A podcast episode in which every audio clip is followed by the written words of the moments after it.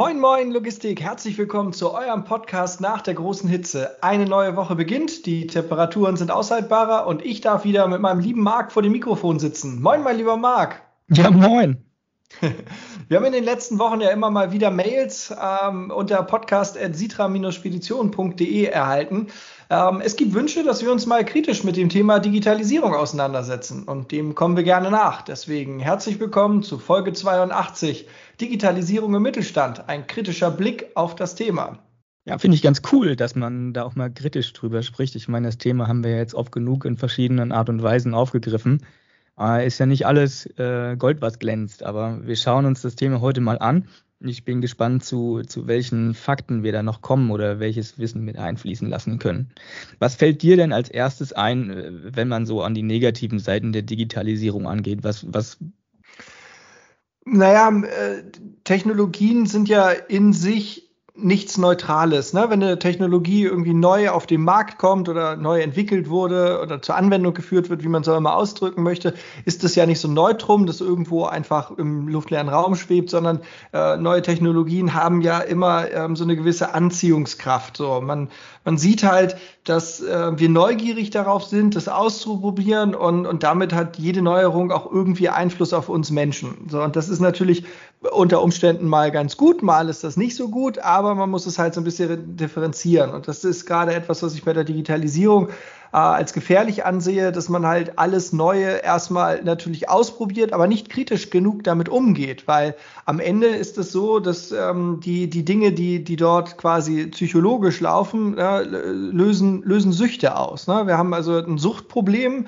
gerade wenn wir jetzt über, über sagen wir so Social Media Apps oder sowas nachdenken, ähm, die Geschäftsmodelle basieren am Ende darauf, dass du süchtig danach wirst, ähm, dir, dir deine, deine äh, Apps anzugucken. Also dieses typische Runterswipen, um, um die Timeline zu aktualisieren, das hat halt so ein bisschen was von so einer Slot-Machine, von so, von so einem einarmigen Banditen, ne, wo man immer so das Gefühl hat, ja, jetzt runterziehen, nochmal gucken, was gibt's Neues, nochmal gucken, was gibt's Neues.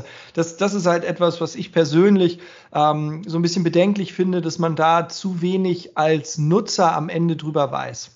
Ich finde auch die Daten oder die News, die man mittlerweile durch diese Apps bekommt, die sind alle Schund. Also gerade wenn wir uns Facebook angucken, da postet doch niemand mehr irgendwelche persönlichen Sachen oder Bilder, da kriegt nur noch Werbung.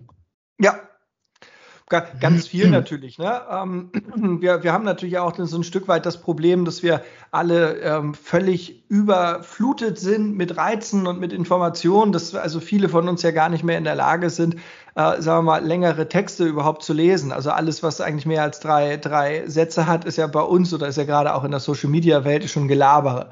So, ne? Also wir, wir nehmen eigentlich nur noch Überschriften wahr. Ja, deswegen sind die Twitter-Nachrichten ja auch so kurz gehalten. Alles andere sowieso irrelevant. Ja, wird, wird sich auch wahrscheinlich keiner mehr, mehr irgendwie durchlesen. Ja, ja, das stimmt. Kurzmitteilungen, kurze Nachrichten, Aufmerksamkeitsspanne wie ein Goldfisch. Ja. Was, was, denkst du, was macht diese Sucht mit uns? Ich meine, man merkt das ja selber, man, wenn man abends irgendwie äh, auf dem Sofa liegt, man ist immer in denselben Apps unterwegs, Facebook, Instagram und zurück und man merkt gar nicht mehr, dass man vor ein paar Sekunden erst diese eine App geschlossen hat und schon hat man sie wieder offen. Und man ja. einfach gelangweilt ist und immer wieder da reinkommt. Das ist ja auch ein, ein Rhythmus, der un unbewusst stattfindet und somit ein klares Anzeichen für so eine Sucht ist. Was macht es mit uns?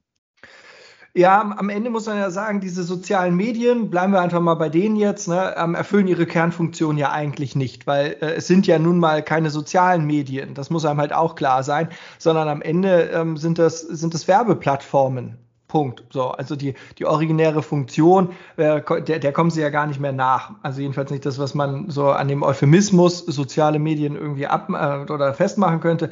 Das ist es ja überhaupt nicht mehr. Wir haben halt das Problem, diese, diese Sucht ähm, sorgt dafür, dass wir irgendwie das Gefühl haben wollen, dass wir Bestätigung bekommen. Ich poste irgendwas und ich möchte, dass die Leute das liken. Am schönsten ist es, wenn die Leute was Nettes drunter schreiben, weil wir wissen, das ist mehr Aufwand, als einfach nur mal, ja, gefällt mir zu klicken. Ähm, und, und das ist natürlich so ein bisschen, bisschen schwierig, weil da passiert natürlich eine ganze Menge mit uns. Wir bekommen andauernd positives Feedback. Äh, jedes Mal, wenn wir was posten und die Leute das liken, ist das für uns immer positives Feedback. Und ähm, das schwächt für uns natürlich ähm, äh, die Fähigkeit, dass wir auch mit schlechten Neuigkeiten oder mit schlechtem Feedback vernünftig umgehen können. Je jünger die Leute sind, desto eklatanter ist das natürlich. Also je intensiver du das machst, je jünger du das bist, desto schwerer kannst du das differenzieren, was da eigentlich passiert. Ähm, und äh, das macht es halt für uns ganz schwierig. Den ähm, äh, Menschen ähm, wird so, so einfach gemacht, sich von, von negativer Kritik zu entkoppeln.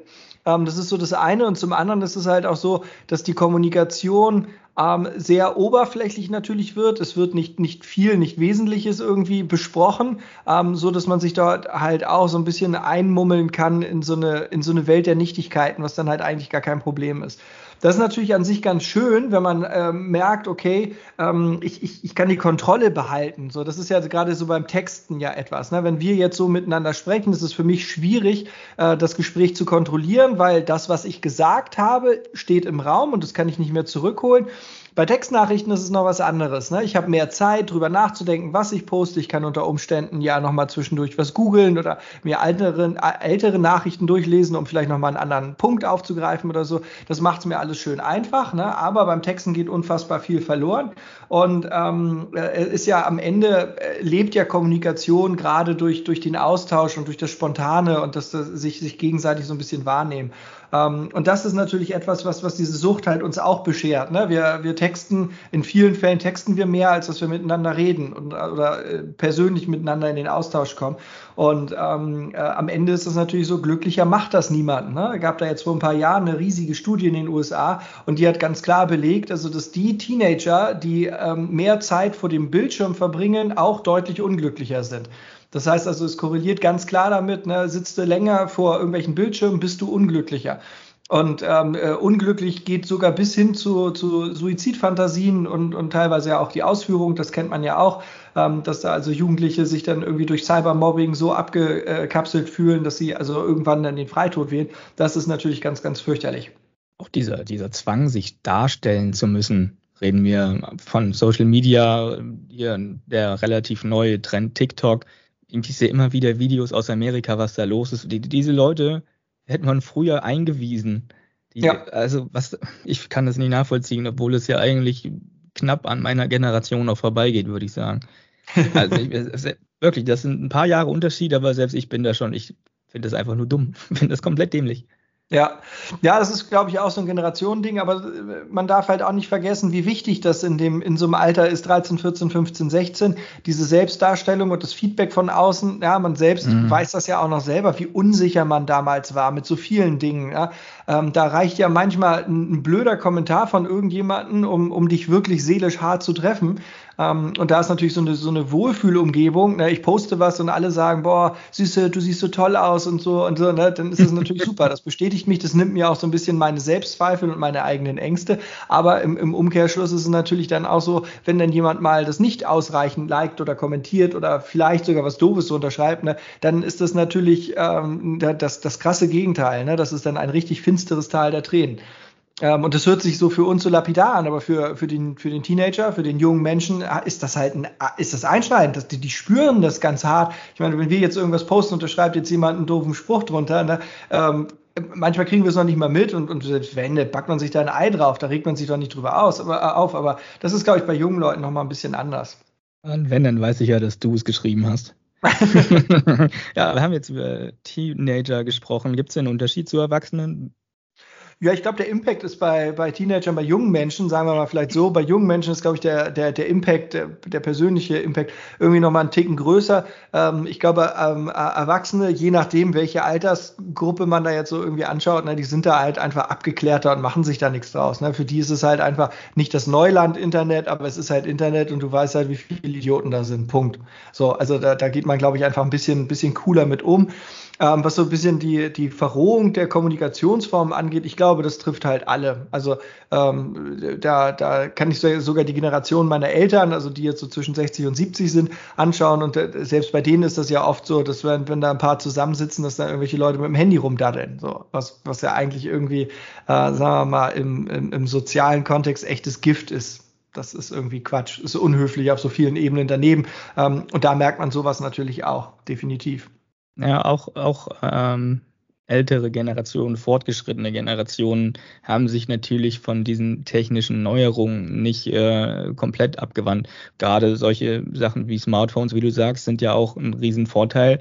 Alleine, dass du, wenn du unterwegs bist, mal ein Bild machen kannst und das irgendwie in deine Familiengruppe bei WhatsApp stellst. Ne? Ja. Und so kommt man da rein und in 0, nix hat man dann ein Blumenstatusbild oder verschickt Smileys. Ja. So fängt das bei meinen Eltern an. Das stimmt. Und irgendwann kommen dann die Videos. Ja. Schönen Gruß an dieser Stelle. Meinst du, das hat Auswirkungen auf die Entwicklung? Ja, ich glaube, glaube ganz, ganz eklatant sogar. Ähm, wir Menschen können uns super entwickeln, wenn wir ehrliches, kritisches und vor allen Dingen ähm, fundiertes Feedback bekommen, sowohl positiv als auch negativ ähm, bleibt das negative Feedback aus und äh, ich, ich bekomme immer nur zu hören, wie toll ich bin, ähm, dann sorgt das bei einigen äh, dafür, dass äh, an, einer, an eine weitere Entwicklung gar nicht mehr zu denken ist. Und das empfinde ich persönlich jetzt eine große Gefahr, weil Menschen müssen sich entwickeln. Gerade junge Leute müssen ihr Potenzial ausschöpfen und dafür ist es ganz wichtig, dass sie halt auch mal negatives Feedback bekommen, dass man denen halt auch mal ganz klar sagt, ja, ja, das ist ganz toll, was du da gemacht hast, aber das und das und das geht vielleicht ja auch noch besser oder schau mal dahin. Wäre das nicht auch ein Ansatz? Ne? Ähm, das sind ja alles Dinge, die, die haben wir jetzt ja in verschiedenen Folgen auch schon mal ähm, besprochen, ne? wie, wie, wie man irgendwie selbst wachsen kann und alles. Ähm, und dazu gehört Feedback einfach dazu. Das ist gut, gut mal zu hören, wo man nicht, nicht gut performt, wo man vielleicht einfach ein Riesendefizit hat und was man deutlich besser machen könnte. Und das vergibt man sich natürlich, gerade weil man nicht unter Umständen gar nicht damit umgehen kann. Und das ist halt die große Gefahr. Ne? Äh, ich, ich jage immer, das gefällt mir ähm, äh, aber, aber bekomme nie richtiges off, offenes Feedback zu dem, wo ich halt nicht gut bin. Und das verbaut mir einfach ganz viel Entwicklung und es macht es mir auch langfristig ähm, unmöglich, äh, mit, mit negativem Feedback gut umzugehen, weil es ist ja an sich nichts Schlimmes. Also das ähm, muss man ja mal sagen. Wir, wir haben ja nun auch ähm, sagen, eine sehr offene Feedback-Kultur jetzt bei, bei uns im Unternehmen mhm. und auch gerade bei uns so im, im, im Führungskreis.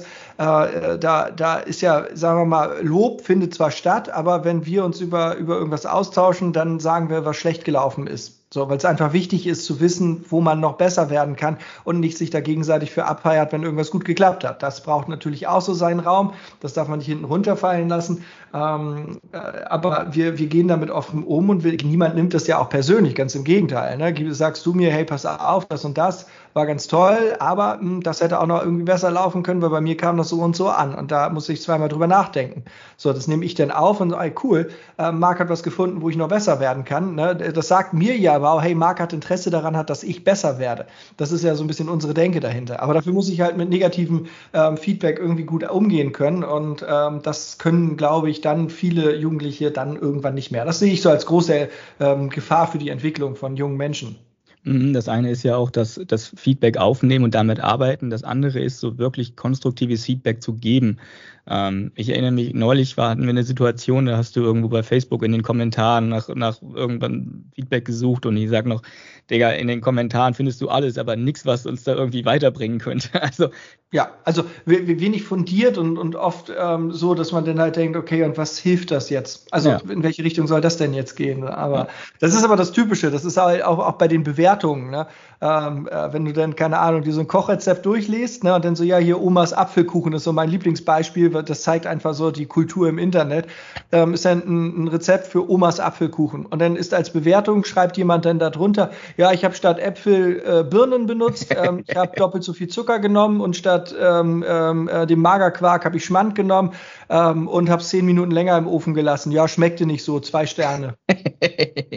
ja, das, das ist aber so das typische Internet, wo du dann halt denkst, was, was soll das denn? Ich meine, da fragt doch keiner, mach doch ein eigenes Rezept und schreib halt, ja, war halt nicht so cool, aber ich habe es ausprobiert, ich wollte das mit euch mal teilen. Aber so, das ist so das Typische, ja.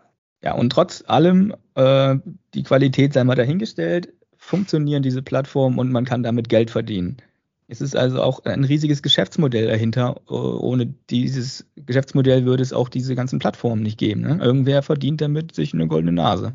Ja, definitiv. Wie funktioniert dieses Business im Internet?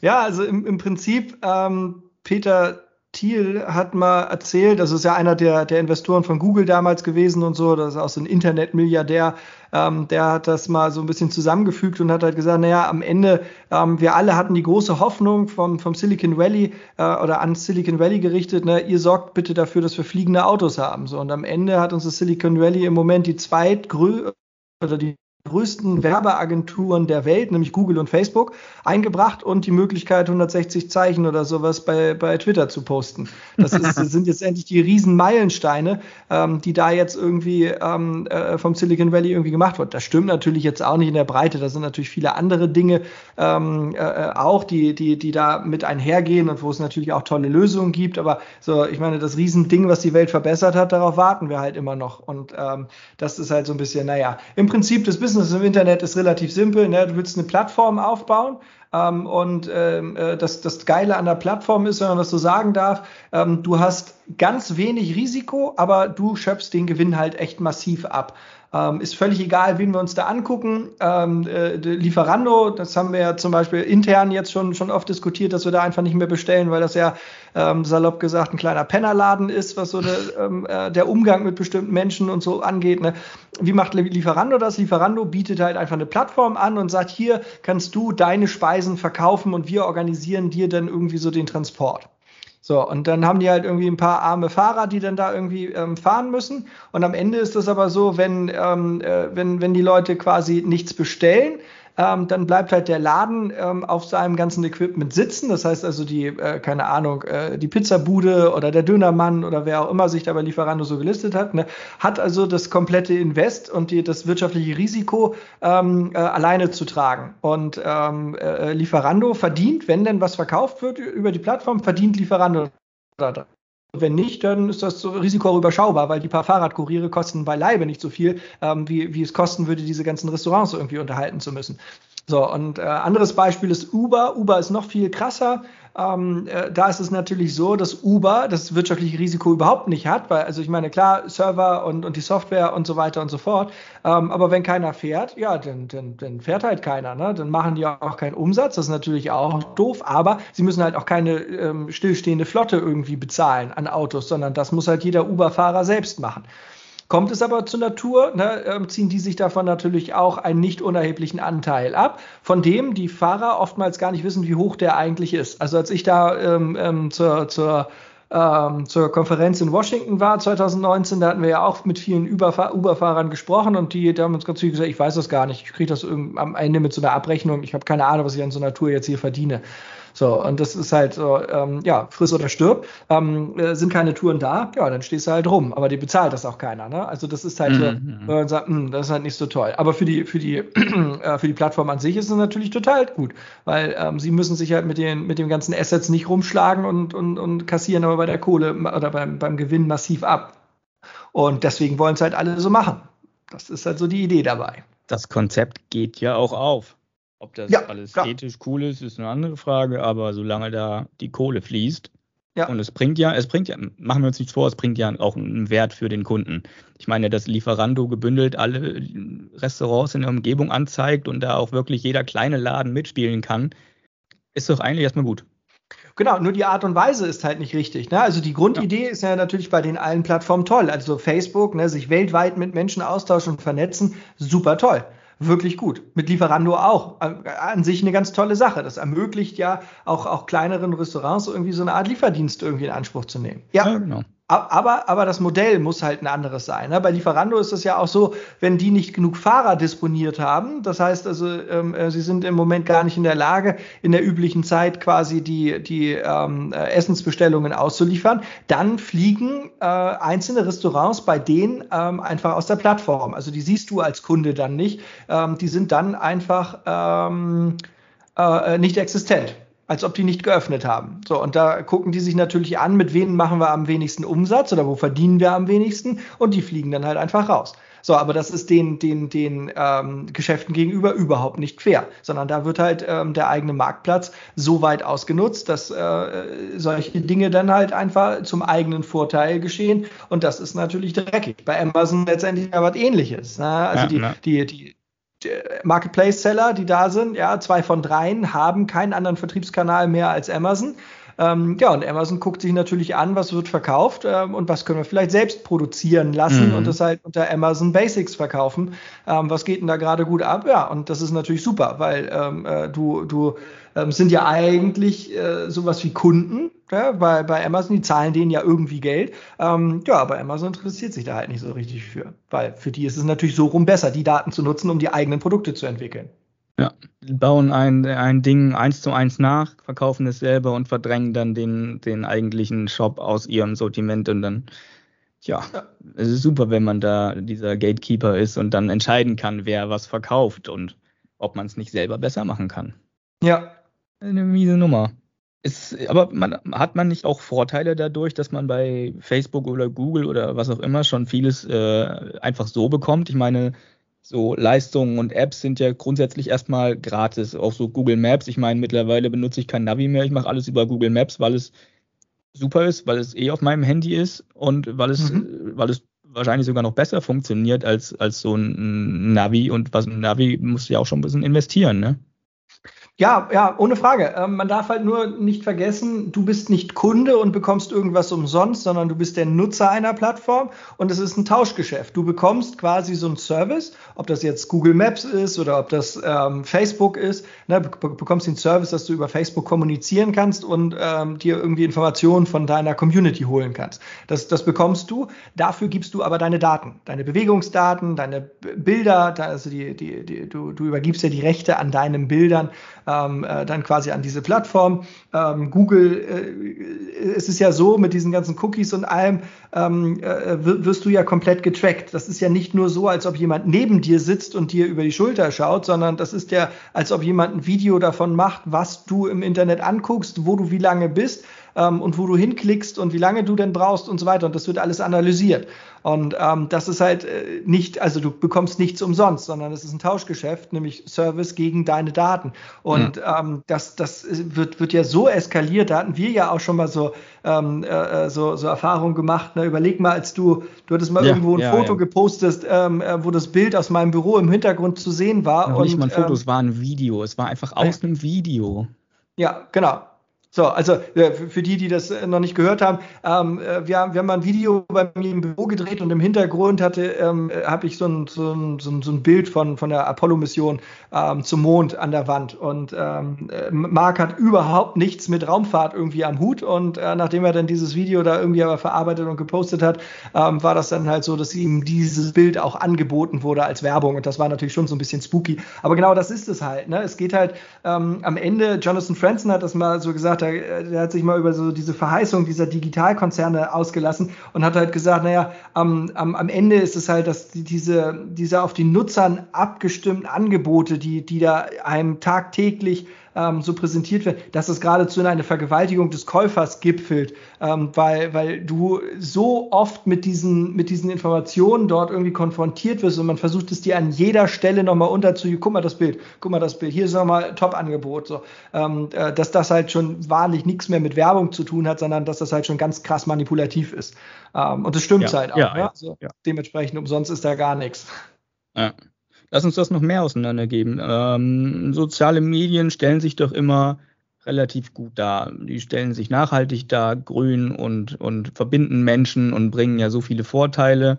Was passiert hintenrum noch? Was halt auch, auch irgendwie spannend ist, ist so das Thema Dynamic Pricing, das also so dynamisches Pricing. Die nutzen ja auch immer ganz viele Euphemismen, die sich so an sich ja total nett anhört, so, so soziale Medien. Ja, scheiße, da ist doch nichts sozial dran. Also außer, dass sich da Menschen prinzipiell miteinander aus, aber es geht darum, da, Daten abzugreifen. Bei Dynamic Pricing, das hört sich ja auch so toll an. Ja, suchen wir den besten Preis so raus. Ne? Ja, stimmt, aber der beste Preis nicht für dich, sondern den besten Preis, den sie mit dir erzielen können.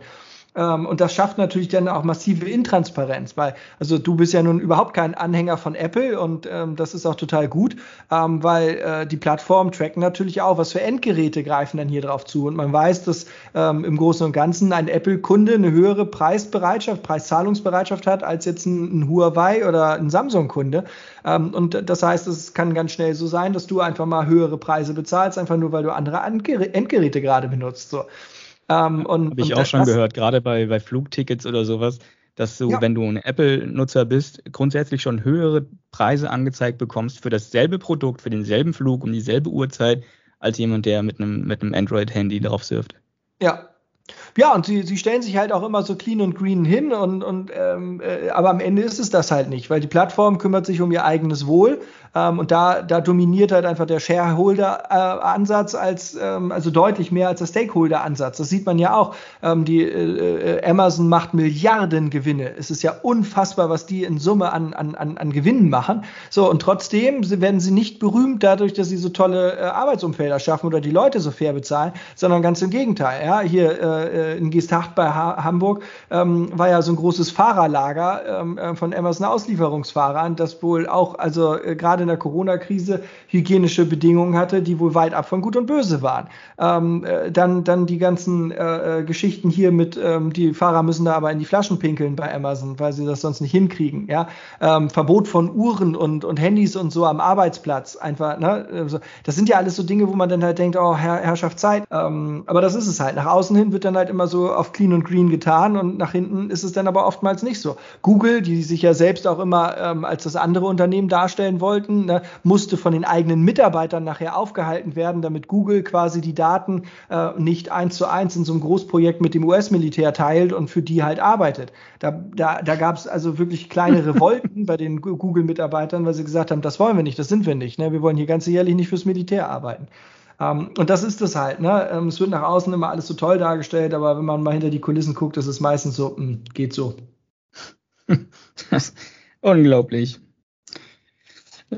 Was findest du am verwerflichsten an dieser ganzen Geschichte? Oder haben wir da den Punkt jetzt schon rausgespült? Nein, ach, das sind so viele Sachen. Das ist halt alles, es wird immer versucht, das so schön hinzustellen. Und das ist also eine, eine großartige Marketingleistung, was oftmals geschieht. Ne? Ähm, aber äh, wie genau am Anfang, die, so der Umgang mit neuen Technologien, dafür muss man natürlich erstmal ein bisschen Erfahrung sammeln. Ne? Und es ist ja auch gerade das aktuelle Thema. Ähm, Fridays for Futures ist jetzt letzte Woche wieder an den Start gegangen hier in Hamburg. Ne? An sich ja ganz toll, dass sich junge Menschen dort so weit politisieren und halt auch mal ein bisschen Gas geben. Ne?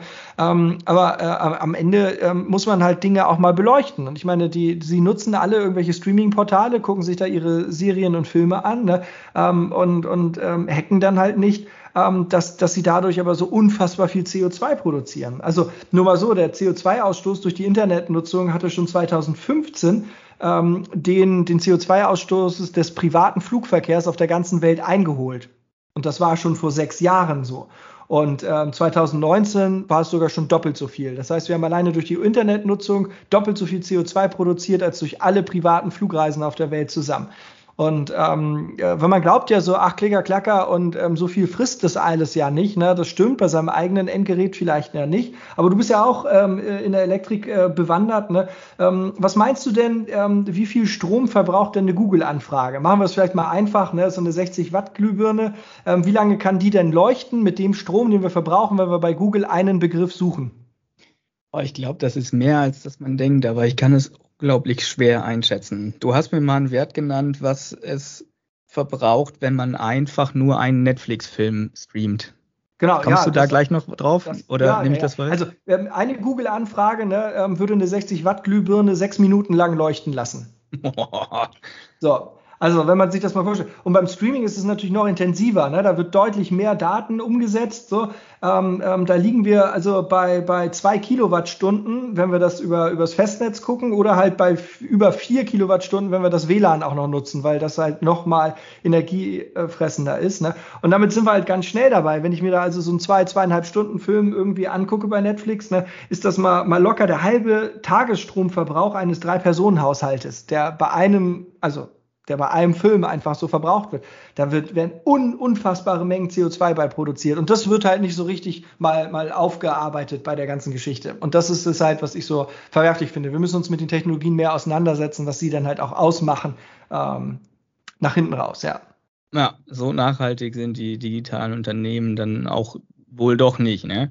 Also CO2-Bilanz ist schon mal nicht die beste. Ich habe hier gerade, wo wir schon beim Thema sind, äh, brauchen einen neuen Monitor und da kriegst du nichts, was irgendwie eine anständige Energieeffizienzklasse hätte. Das kannst du komplett vergessen. Ja. Gibt es einfach nicht. Wie sieht es denn eigentlich im, im entfernteren Sinne mit der Nachhaltigkeit aus? Also Beispiel Finanzierung. Naja, das ist halt dieses Startup-Thema. Ne? Dort wird natürlich eine ganze Menge Geld verbrannt, wenn halt neun von zehn Unternehmen pleite gehen. Dann ist ja klar, da wird eine ganze Menge Kohle bei durchgebracht und so richtig nachhaltig ist das halt fürs, für ein Wirtschaftssystem ja auch nicht. Dass man natürlich Dinge mal finanziert, um, um, um Sachen zu entwickeln, dass man auch ein Risiko gehen muss, ja, alles klar. Ich finde halt nur, dass letztendlich dieser Ausschussanteil unfassbar hoch ist. So. Und da sagen natürlich auch die Leute, die richtig Ahnung davon haben, äh, sagen natürlich auch, naja, aber mit dem Rest verdienen wir ja so viel. Das ist, das rechnet sich am Ende dennoch. So. Macht es halt nur so schwierig, weil wir dort quasi so eine, so eine Parallelwirtschaft halt auch haben. Auf der einen Seite Bestandsunternehmen, ja, die, die immer auf Sicherheit fahren und auf der anderen Seite dann, ähm, äh, sagen wir mal, so Startups, äh, wo, wo das Risiko ganz hoch ist und wo es aber auch keine Rolle spielt, ob sie halt ähm, am Markt bestehen bleiben oder halt nicht. Ähm, das finde ich halt, also Nachhaltigkeit sollte sich dort halt auch anders zeigen. Ähm, muss aber dann natürlich auch jeder für sich selber wissen. Ne? Was anderes, was ich halt spannend finde, ist so das Thema Nachhaltigkeit äh, in Bezug auf die gesellschaftlichen Themen, also ähm, äh, das Silicon Valley und diese ähm, äh, digitalen Produkte, die von dort kommen, ähm, versprechen ja immer so ein bisschen im Subtext, ne? und hier, das ist jetzt die schöne neue Welt und hiermit wird alles besser.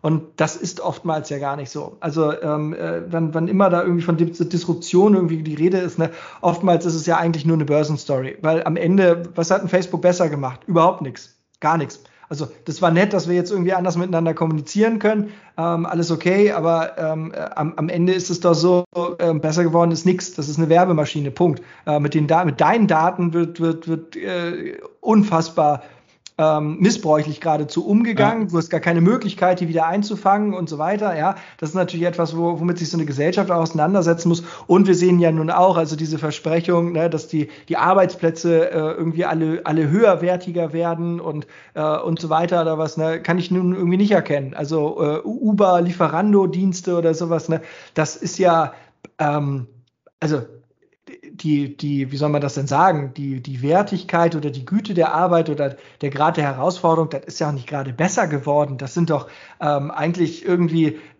ja, also das ist doch eigentlich der Niedriglohnsektor, der da wächst.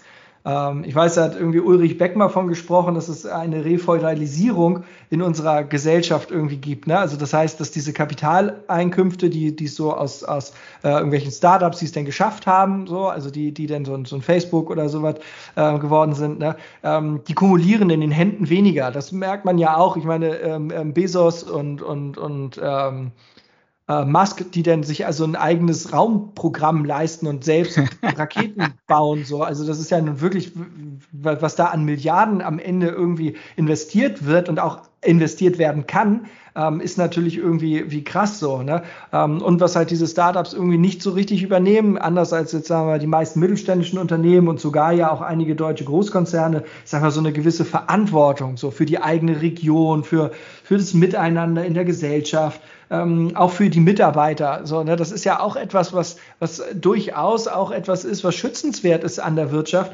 ähm, dass sich halt diese, diese, diese Unternehmen dann halt auch kümmern um bestimmte Dinge. Nicht, weil sie es müssen, sondern weil sie es einfach wollen, weil sie sich halt auch in, in ihrer Community irgendwie ähm, verpflichtet fühlen. Ähm, und das, das haben wir halt eigentlich nicht mehr so. Und da, das, das sehe ich halt auch, da müssen wir nochmal ordentlich nachlegen. Fun Fact: ähm, Jeff Bezos macht ja demnächst seine, seinen kleinen Aus, Auslandsaufenthalt im Weltall. Es gibt eine Petition, dass ihm die Wiedereinreise zur Welt, äh, zur Erde äh, verweigert wird. oh Mann. Ja, wäre wär krass. Was sollten diese digitalen Unternehmen denn besser machen? Können sie was besser machen? Also ich glaube, Ansatzpunkte haben wir jetzt genug aufgezählt. Wo würdest du anfangen damit? Oder was würdest du als erstes naheliegen? Ah, wünschenswert wäre einfach, dass da einfach ein bisschen mehr ehrbares kaufmännisches Verhalten ist, ne? dass ich also die Daten nicht gegen die Leute auf meiner Plattform irgendwie einsetze, dass man da einfach auch ein bisschen ähm, äh, bisschen fairer im Umgang mit den Daten ist, sauberer, deutlich transparenter halt auch ist ähm, und, und sich einfach von bestimmten Dingen auch, auch distanziert. Weil alles das, was sie letztendlich nicht selbst sich auferlegen, um, um, um langfristig einen Mehrwert für die gesamte Gesellschaft zu bieten, ne, das wird doch irgendwann in Form von Regeln kommen. Also deswegen, je eher die selbst sich regulieren, desto weniger muss der Staat sich regulieren und desto mehr Möglichkeiten haben sie, das auszugestalten. Aber da gehört natürlich etwas zu, weil sie verzichten dadurch natürlich auch ähm, ähm, äh, auf einen Teil der Einnahmequellen. Also ich verstehe nicht, warum Facebook nicht ein Bezahlmodell einfach macht, wo sie sagen, hier keine Werbung und ähm, deine Daten ähm, passiert halt nichts mit, aber kostet dann halt 5,99 im Monat oder 4,99 oder was auch immer, ähm, werden viele Leute machen, weil sie einfach sagen, ich finde es cool, mich darüber auszutauschen, ich habe da irgendwie Bock drauf ähm, und ich weiß dann, meine Daten Daten sind sicher, ist doch gut. So, damit wird man bestimmt nicht so viel Geld machen, wenn man den Leuten, also wie, wie jetzt, wo sie den Leuten halt quasi Mist verkaufen, den sie nicht brauchen. Ähm, aber das wäre etwas, was deutlich nachhaltiger wäre. Ne? Hm, ja, bestimmt. Ja, ich glaube, dann wäre ich auch raus. Also Facebook hat für mich jetzt schon überhaupt keinen Mehrwert mehr. gut, wir nutzen das, wir, wir nutzen das halt äh, businessmäßig und, und halten da auch unsere, ja, unsere Mitarbeiter, unsere Kunden auf dem Laufenden machen wir über, über Instagram, über LinkedIn auch, über unsere Homepage sitra-spedition.de sowieso. Ähm, aber so privater Mehrwert, ja gut, das erinnert mich, dass Leute Geburtstag haben. Nochmal alles Gute nachträglich, Merli. Danke. äh, aber sonst, dadurch, dass da auch niemand mehr irgendwas Persönliches postet, ist das ja, hinfällig geworden. Nur noch Werbung und auch die Nachrichten ja. da, die kann man sich im Zweifelsfall woanders holen. Ja, die Güte wär, würde halt deutlich ansteigen durch so ein Bezahlmodell. Ne? Es wird alles für dich wieder relevanter. Ja, definitiv. Ja, stimmt. Ähm, was ist für dich als Unternehmer jetzt mal so gesehen wichtig beim Thema Digitalisierung? Ich meine, gut, das Thema ist ja bei uns weiterhin im Fokus und wir arbeiten auch äh, geballt daran. Was ist das Wichtigste für dich? Ähm, dass wir die Technik immer bewusst einsetzen. Dass wir also nicht einfach nur, weil es jetzt was Neues gibt, das dann irgendwie durchziehen, sondern dass wir uns damit auseinandersetzen, auch mal kritisch zurückblicken, ähm, was funktioniert, was funktioniert nicht, wie groß sind die Gefahren. Ne? Äh, da, genau das ist es ja. Wir benutzen es alle, ohne zu hinterfragen, was macht das mit den Menschen.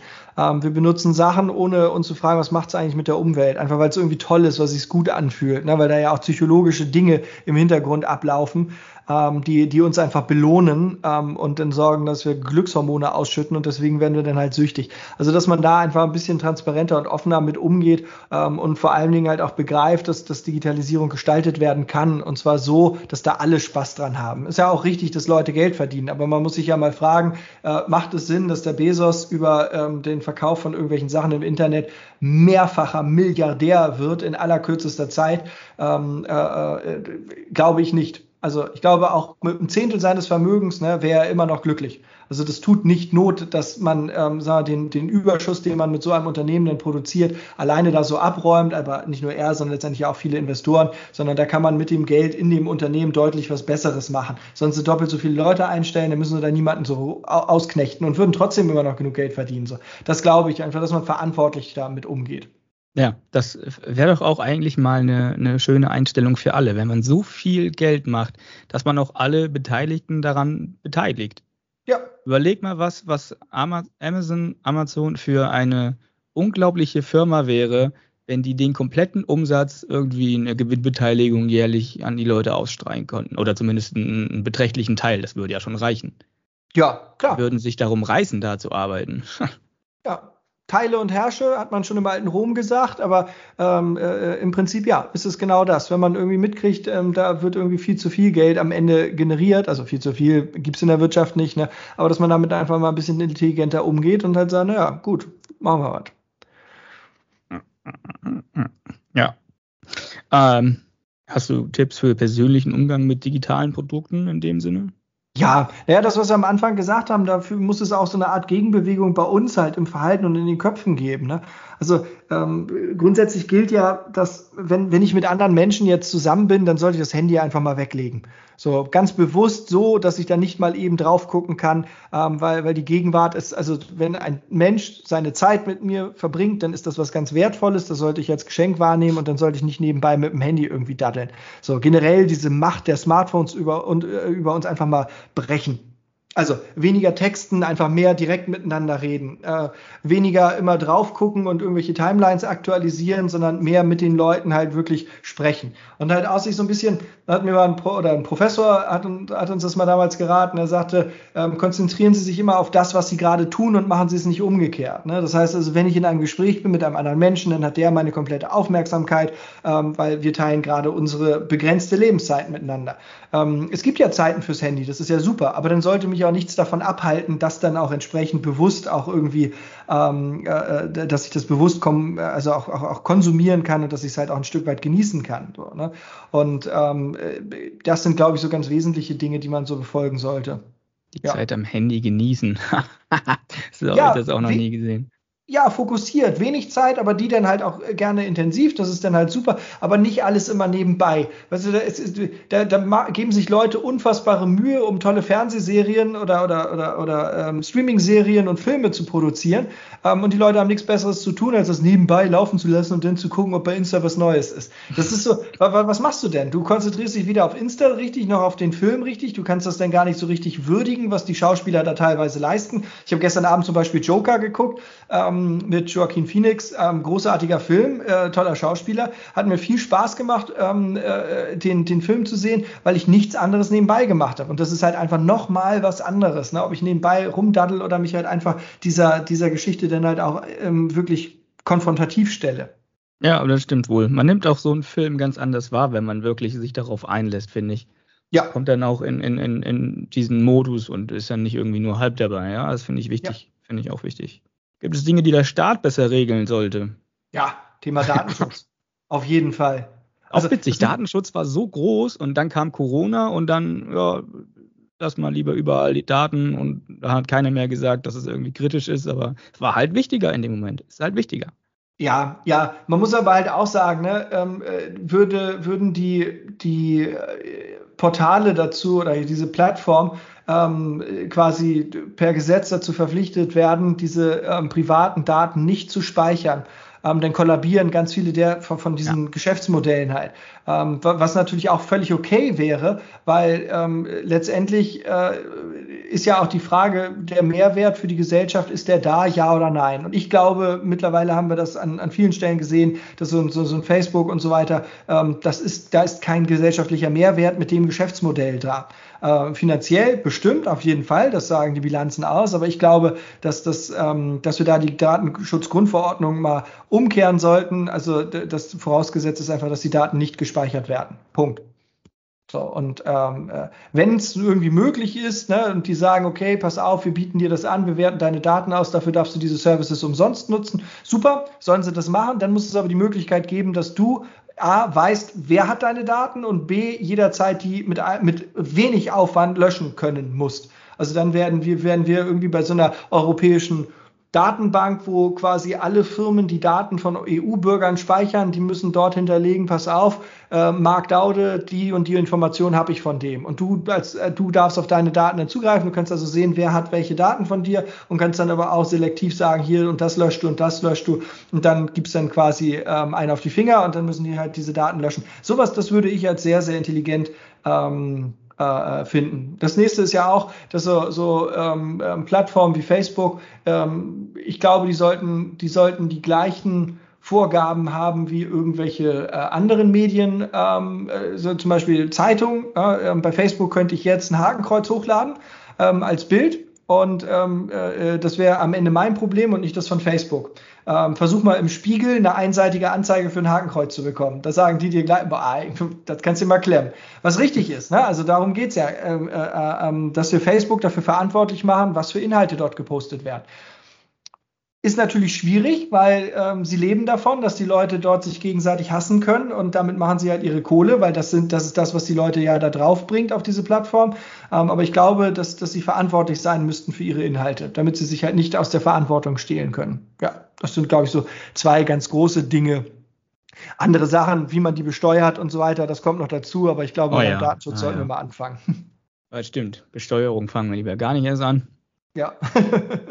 Warum Apple in Irland sitzt? Hm, Ja, man sind nicht nur die. Nicht also bei Starbucks ist es ja auch so, dass letztendlich ähm, äh, Starbucks Germany äh, muss ja für die Nutzung von, von ähm, äh, für die, also die Nutzung der Markenrechte, dafür müssen sie ja quasi den gesamten Gewinn abführen. Das heißt, Starbucks in Deutschland macht prinzipiell gar keinen Gewinn, weil sie so hohe Kosten haben, um die Marke nutzen zu dürfen, ähm, die dann, äh, äh und das wird dann halt in den, in den Niederlanden zum Beispiel versteuert. Ja.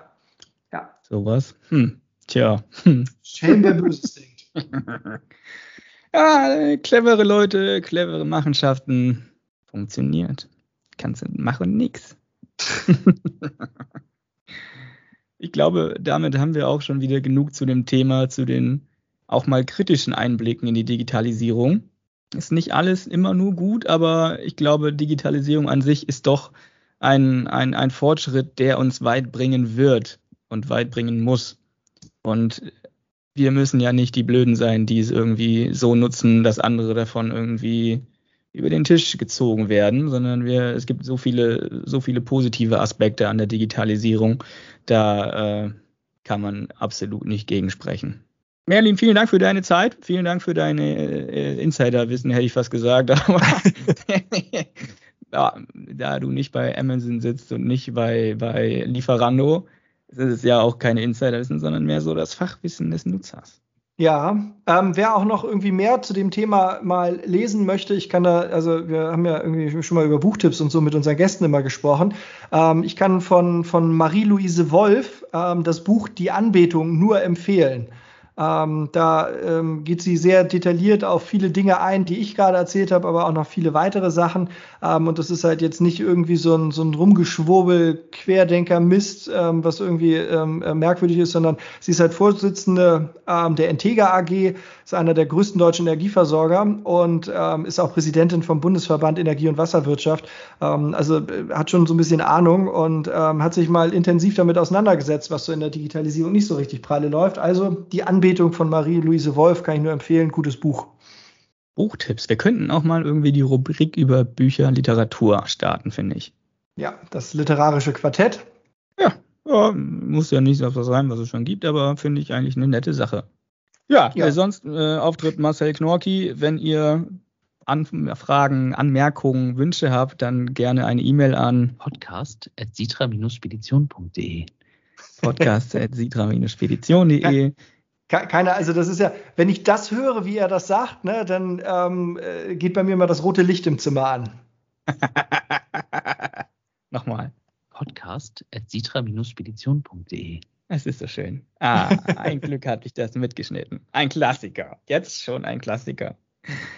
Ja, dann äh, wie immer vielen Dank fürs Reinschalten. Bleibt entspannt, kommt gut durch die Woche. Tschüss, Merlin. Tschüss, tschüss. Tschüss.